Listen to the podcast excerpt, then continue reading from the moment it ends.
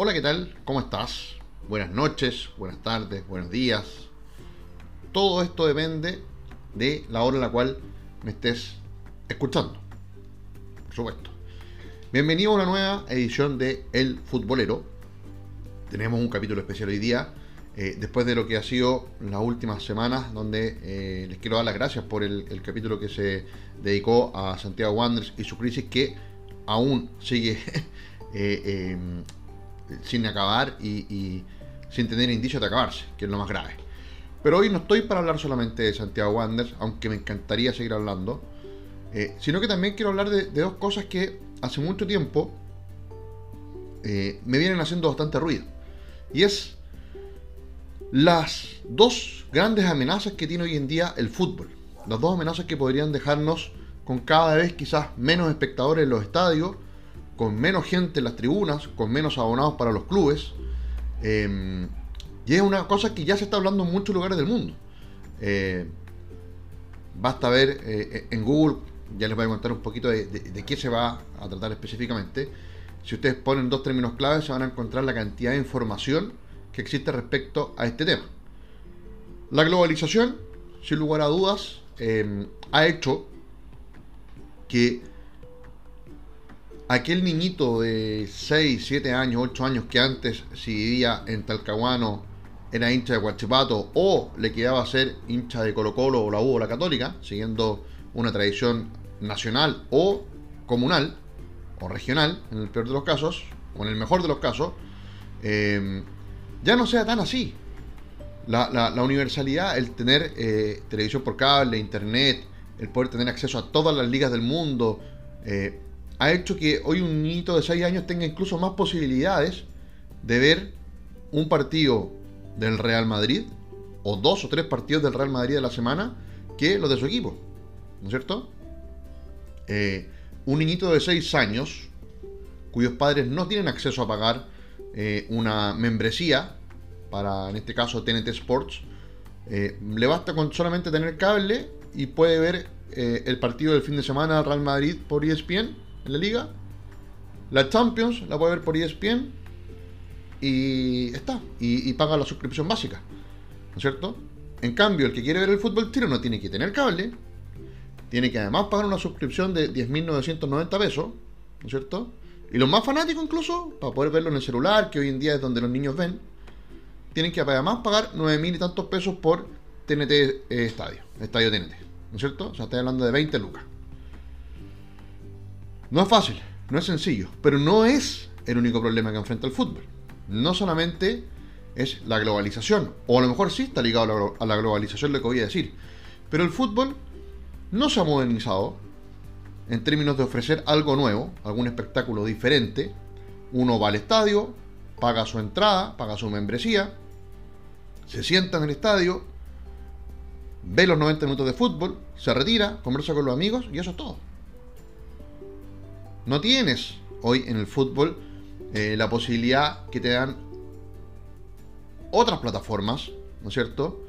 Eh, y aquí ya hablo específicamente de los esports, o los deportes tecnológicos, electrónicos, como se le quieran llamar, eh, que a los niños de 10, 12 años, hoy en día les seduce quizás muchísimo más que un partido de fútbol. Ya les voy a dar algunos datos, para que ustedes vean que esto no es algo antojadizo que a mí se me ocurrió solamente. Em, hoy en día, un niñito que tiene una PlayStation o una Xbox o, una Nintendo Switch, que son las, eh, consolas más conocidas, o un computador sencillamente, se conecta, sobre todo en momentos de pandemia, que ya la estamos dejando atrás, pero creció mucho, eh, se conecta eh, a través de una conexión de, internet y puede jugar con sus amigos horas y horas y horas. Y puede conversar y hay plataformas como Twitch, donde los niños o, los jóvenes transmiten sus partidas de no solamente juegos de fútbol, sino que de Fortnite, de... Bueno, yo la verdad que no soy muy especialista en los videojuegos. Eh, y se entretienen y pasan 4 o 5 horas conversando entre ellos, jugando y pasándolo muy muy bien. Entonces hoy, y esto es algo que les insisto, ya el mundo del fútbol a nivel dirigencial lo tiene claro y ha tratado de meterse en este mundo, en algunos casos con mayor éxito que otros, eh, lo tienen asumido. Hoy el fútbol enfrenta una gran amenaza que yo la divido en dos. Uno, la globalización, esto de ver tantos partidos de otros lugares del mundo, que eh, origina que quizás tu hijo ya no vaya a ser hincha de Santiago Wander, como es el caso de los míos. Eh, si cuando ellos tengan 7, 8 años van a ver Real Madrid, Real Madrid, Real Madrid, Barcelona, PSG, Inter de Milán, los ven por internet y qué sé yo, y yo a mi hijo le puedo dar a Wander, o, o, tú al de Colo Colo, al de la U, al de la Católica, o Palestino, o Guachipato, el que sea, ¿qué le puedes ofrecer? Contra esa globalización que tiene, ¿verdad? El amor por los colores, el cariño, las cosas que a ti te enseñaron de chico. Eh, pero, eh, ¿qué, más le puedes mostrar? le puedes regalar la camiseta, lo puedes llevar al estadio cada 15 días y puede ver el partido de visita cada 15 días más, ¿verdad? Pero no mucho más. No mucho. Sobre todo por cómo se manejan además los clubes chilenos a nivel comunicacional y a nivel de abonados, que no le ofrecen mucho más, salvo quizás la católica. ¿No es cierto? Que te ofrecen la posibilidad de abónate, págame 50, 60, 100, 120 mil pesos y ven el estadio. ¿Y qué más? ¿Qué más? No regalan una camiseta, nada, ¿verdad? les voy a comentar, o les voy a leer una, una declaración que hizo el 2019 el CEO de Liverpool, Peter Moore, quien señala lo siguiente. Dice, 90 minutos es mucho tiempo para un hombre millennial. Perdón, 90 minutos es mucho tiempo para que un hombre millennial se siente en un sofá, ¿no es cierto? Esto se lo dijo la revista Arabian Business. Cuando miro las cifras de audiencia y asistencia de los hombres millennials, me preocupa como director ejecutivo de un club de fútbol que dependa de la próxima generación de fanáticos. Si no construimos destreza tecnológica como club, los perderemos. Hay tanta presión sobre el tiempo ahora y solo 24 horas al día. Solo hay tantas horas para jugar Fortnite, es lo que les decía. ¿No es cierto? Un, un, cabro chico, un joven, em, termina de estudiar, sale al colegio eh, y lo que primero que va a querer es entretenerse con sus amigos. Ojo que esto también está repercutiendo en las pichangas. Cada vez los niños juegan menos fútbol. En las canchas, en la calle, en donde sea, que se pueda jugar. ¿No es cierto? Eh, hay, un estudio que lo estoy tratando de conseguir que dice que el 64% de los jóvenes, en Inglaterra esto, prefiere el contenido de deportes sociales a la televisión. Afirma un estudio. O sea, ya ni siquiera están viendo televisión los cabros. ¿No es cierto? Deportes sociales se refiere a eh, este deporte a través de, videojuegos. ¿No es cierto? Eh, More, les voy a eh, terminar leyendo una última parte de la entrevista. Moore agregó que para competir con las nuevas ofertas, es decir, los esports, los clubes ahora necesitan encontrar diferentes rutas para las audiencias millennials a través de eh, a través de piezas de contenido que tengan una vida útil más allá de los 90 minutos de un partido de fútbol. Ahí está. Hoy los clubes de fútbol no nos pueden ofrecer solamente 90 minutos, porque nos quedamos en eso. Y dice, somos una industria que necesita aprovechar la tecnología para asegurarse de que no perdamos a toda una generación de jóvenes que no tiene ese amor por el fútbol. Necesitamos empaquetar el contenido en trozos de 60 a 90 segundos para mantener su participación. Liverpool registró 463 millones de interacciones en sus cuatro principales canales de redes sociales en 2018, una cifra que solo fue superada en Inglaterra por el United y ocupa el quinto lugar en el, en el fútbol mundial. ¿No es cierto? Eso es que a través de las redes sociales como Instagram, ahora TikTok, los clubes están ofreciendo contenido, ¿no es cierto? De, eh, no sé, los jugadores bailando, haciendo cosas, pero haciendo cualquier cosa menos fútbol. Entonces yo creo que no solamente basta con eh, una plataforma tecnológica para llegar a los jóvenes, sino que cómo hacemos más atractivo eh, los 90 minutos de fútbol. ¿Qué le puedo traer? no sé, se me ocurre. 90 minutos dura un partido, parte a las 4. Bueno, porque no hacemos un campeonato entre los socios, ¿no es cierto? Se habilita un sector en el estadio, entre los abonados, y hagan un, torneo de Fortnite, de FIFA 2021, de FIFA 2022, no sé, que se juegue las dos horas antes del partido, ¿no es cierto? Y que se transmita por pantalla. Hay plataformas, o sea, hoy en día los clubes lo podrían hacer, digamos. En Chile hay varios clubes que sí podrían adaptar esa, esa, esa plataforma. O, o, al, al, público, claro, hoy en día, por ejemplo, me voy a poner a mi ejemplo. Yo para ir al estadio necesito 90 minutos, obviamente, eso es lo que partido. Necesito el desplazamiento, porque mi club no vive, eh, mi club no juega en, la comuna donde yo vivo, entonces tengo que viajar desde Ñuñoa al Paraíso, que son una hora veinte, una hora y media, ¿no es cierto?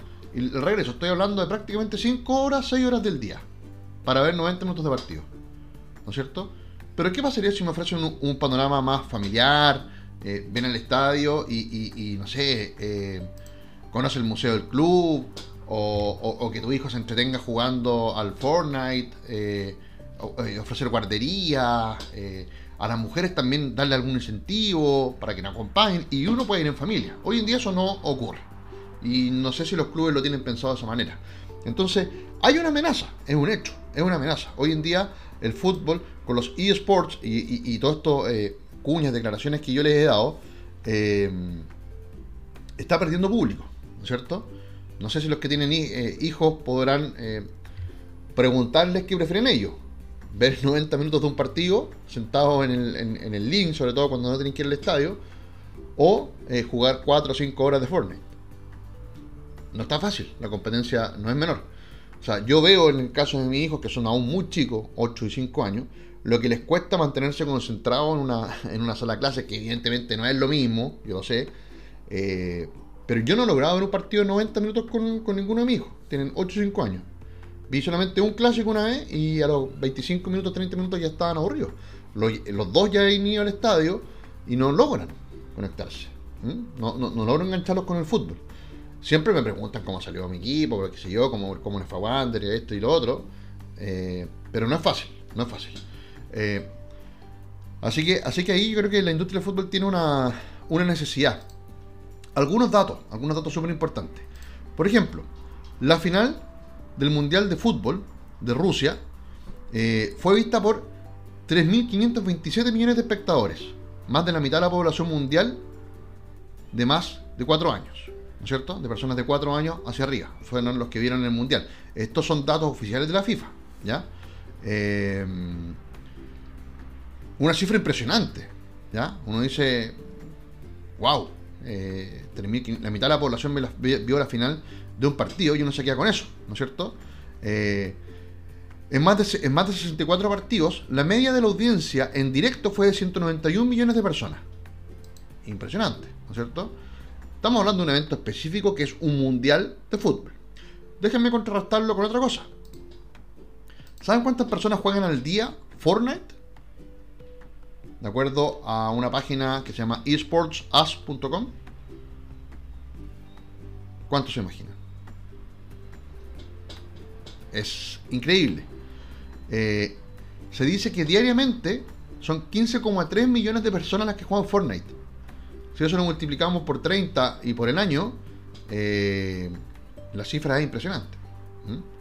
15,3 millones de personas en todo el mundo. Esto fue el 2020, ¿ah? el 2021 ni siquiera. Ahora, hay una página que se llama playercounter.com y el tal slash, el del Fortnite en este caso, en el momento en que yo ingresé, ya habían jugado 3.485.000 personas eh, Fortnite, solo hoy día.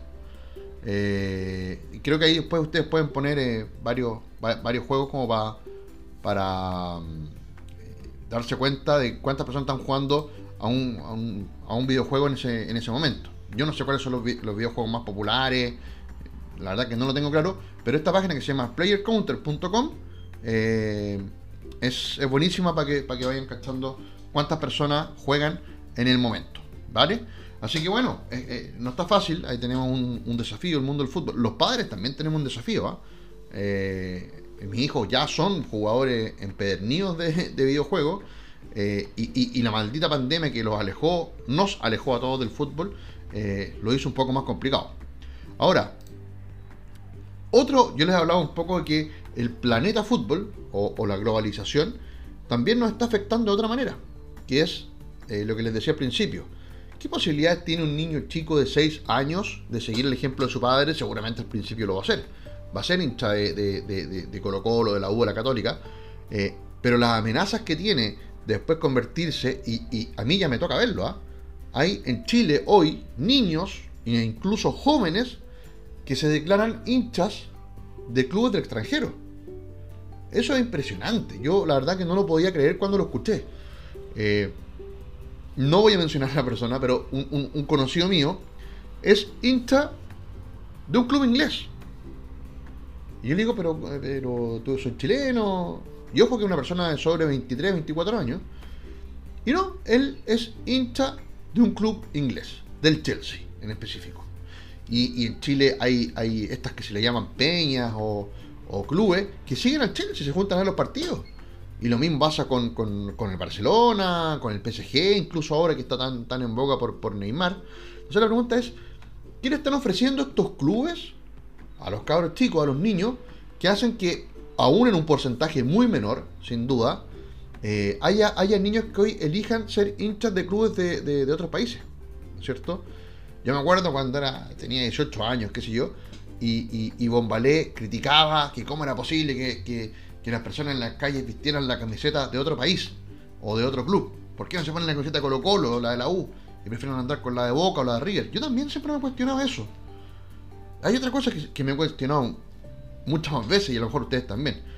Pero me ha pasado muchas veces que voy por la calle, está jugando, vamos a dar un ejemplo, la U, y en la calle veo gente caminando, cabros, jóvenes, con la camiseta de la U, a la hora que está jugando el equipo, haciendo cualquier cosa menos viendo el partido.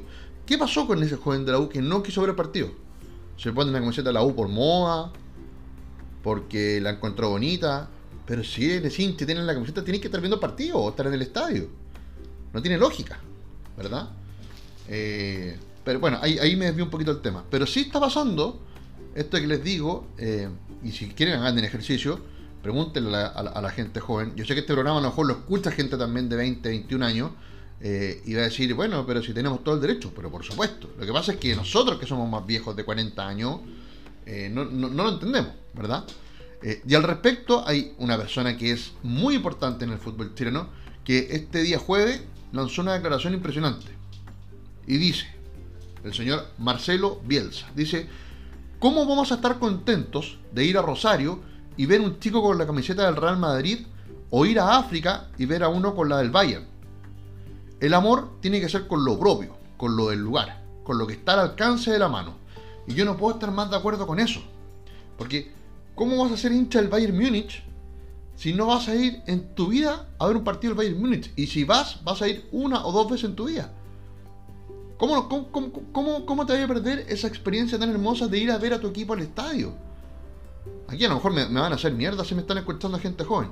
Pero, pero yo digo eso, o sea, yo, mi experiencia como hincha es que lo mejor que me puede pasar en la vida es ir a ver a mi equipo al estadio. Es terapia, eh, eh, es alegría, es felicidad máxima, es, mi momento, es, mi momento, finalmente, cuando hay el estadio. Cuando tú estás en el estadio, te transformáis. Hay muchas personas que se transforman en el estadio. Eh, cerca mío se, siente una persona que es gerente de una alta empresa y va a Tribuna Ande eh, y, es su momento de sacarse el traje, de sacarse la, corbata y va con su camiseta de Wander y te transformáis en un igual, ¿no es cierto? Y se sienta el, el pescador eh, con el gerente al lado y gritan el partido y son lo mismo. Y eso tú no lo ves porque vas a ver el partido de tu club toda la vida por la tele. consejo, yo no soy nadie para decirlo, eh, cada uno puede tomar su decisión, pero es verdad lo que dice Bielsa. O sea, el amor tiene que estar con lo propio. Es como, a ver, no sé cómo se lo van a tomar, pero es como pololear por, por internet. ¿ah? Es como tener un eh, pololear por videollamada. No es lo mismo. No es lo mismo por, por videollamada y, y, conversar con tu polola eh, que está en internet eh, durante cuatro horas a estar media hora abrazado con, tu pareja, ¿no es cierto? Viendo una película, o 40 minutos. Esos 45, 90 minutos que tú estás en el estadio son incomparables a estar cuatro horas de tu vida viendo videos del, Real Madrid o del Bayern Múnich, ¿cierto? Ahora, la gente tiene la libertad de poder hacer lo que quieran yo, yo, yo lo critico porque no lo entiendo, porque soy más viejo. Eh, y si alguien me pudiera comentar en mis redes sociales eh, por qué pasa esto, bienvenido, para entender el fenómeno. También es cierto, y doy como factores que el fútbol chileno hoy es aburrido, que los clubes no traen grandes refuerzos. Yo me hice eh, hincha mi club en los años 80, pero donde más empecé a ver fútbol fue en los 90. Y en los 90 eran años donde el fútbol chileno llegaba en selecciones argentinos eh, o, grandes jugadores. Eh, todos los clubes tenían una figura importante, ¿no es cierto? Eh, hoy en día nada, pues llega cualquier persona y también el espectáculo que vemos es fome. Y estaba relacionado a, lo anterior, que nosotros podemos llevar a nuestro hijo al estadio y, solamente van a hacer un, partido durante 90 minutos que además, si pierden, si pierden, se van enojados. O, ven que el papá está enojado, ¿no es cierto? Entonces, eh, eh, es complicado, es complicado, es complicado. Es complicada la cosa, ¿no es cierto? Eh, no es fácil tener esta, esta batalla de decirle a los niños, ya, no, no, no se hincha el Real Madrid y finalmente más, es más rico ir a ver a Wander. Sí, para mí, pero para ellos a lo mejor no. cierto? Eh, además, piensa en una cosa. Si juegan el FIFA 2021, o el FIFA 2022, o el que sea, eh, ellos pueden jugar más encima haciendo su equipo. Acá pueden jugar con, pueden elegir a Wander o a Cobreloa o a la Católica, pero son malos, además, ¿no es cierto? No tienen estrellas mundiales. Y ese es otro tema. ¿Quiénes son sus ídolos hoy en día? Eh, yo creo que el fútbol chileno no sabe vender ídolos, no sabe vender grandes, grandes jugadores. ¿no es cierto? No, sabe leer a quienes, a quienes eh, a propósito por ahí andan los niños.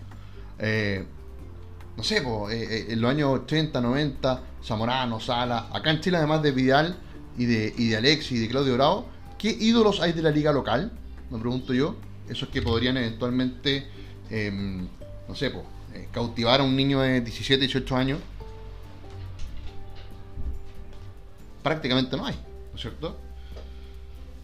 Obviamente que todos eh, queremos más a un jugador o a otro, pero no vamos a comparar a un ídolo, no sé, voy a mencionar a uno, el Chapa fue en salida, con cómo se vende, por ejemplo, Neymar, Messi, Cristiano, que entienden también un poco la figura del marketing. Y ahí yo creo que los clubes se equivocan mucho, porque yo siento que hoy los alejan a los jugadores más que los acercan. Como periodista puedo contar mi experiencia de lo prácticamente imposible que es conseguir una entrevista con algunos de los jugadores más importantes de, del fútbol chileno. Prácticamente imposible y a los jugadores tampoco les gusta mucho hablar. Eh, entonces, de alguna u otra forma también eh, eh, es difícil acercar a los ídolos a los niños. Y por ende, ellos prefieren ver a Neymar, a Mbappé, que la entienden, la tienen clarita. Y ojo que tampoco dan grandes entrevistas, pero están todo el día en redes sociales, hacen cosas, se acercan a, los cabros o a ese público que finalmente ese millennial que habla el, el Liverpool, el, CEO del Liverpool que se está perdiendo hoy, en la gradería, ¿no es cierto? Ahora vuelve el público a los estadios, vamos a ver cómo nos afectó esto, si la gente va a volver en masa o no va a volver en masa. Eh, yo creo que sí, y ahí hay una oportunidad para cautivar a los hinchas y para decir, bueno, miren, tenemos este espectáculo que es bueno, juntémonos a ver el partido, veámoslo, ¿cachai? Entonces, bueno, vamos a ver, yo, yo creo que hoy tenemos dos grandes, grandes amenazas y que son, como les decía, los esports y es la globalización, la falta de eh, probabilidades de ver el fútbol chileno en plataformas que le permitan a los niños llegar de mejor manera. Em, también es cierto que se juega poco en Chile, ¿no es cierto? Eh, cuando se acaba la Libertadores, que por lo general los equipos chilenos se han eliminado en primera fase, eh, ya los ves de domingo a domingo. En Europa juegan cada tres días, cada cuatro días, en Brasil lo mismo. Bueno, tenemos un desafío no es menor. Eh, les quiero hacer un, anuncio antes de, terminar el programa de hoy. El futbolero va a seguir, va a seguir eh, desarrollándose. Pero también les quiero comentar que ya próximamente vamos a tener novedades con un podcast exclusivamente dedicado a Santiago Wanderers.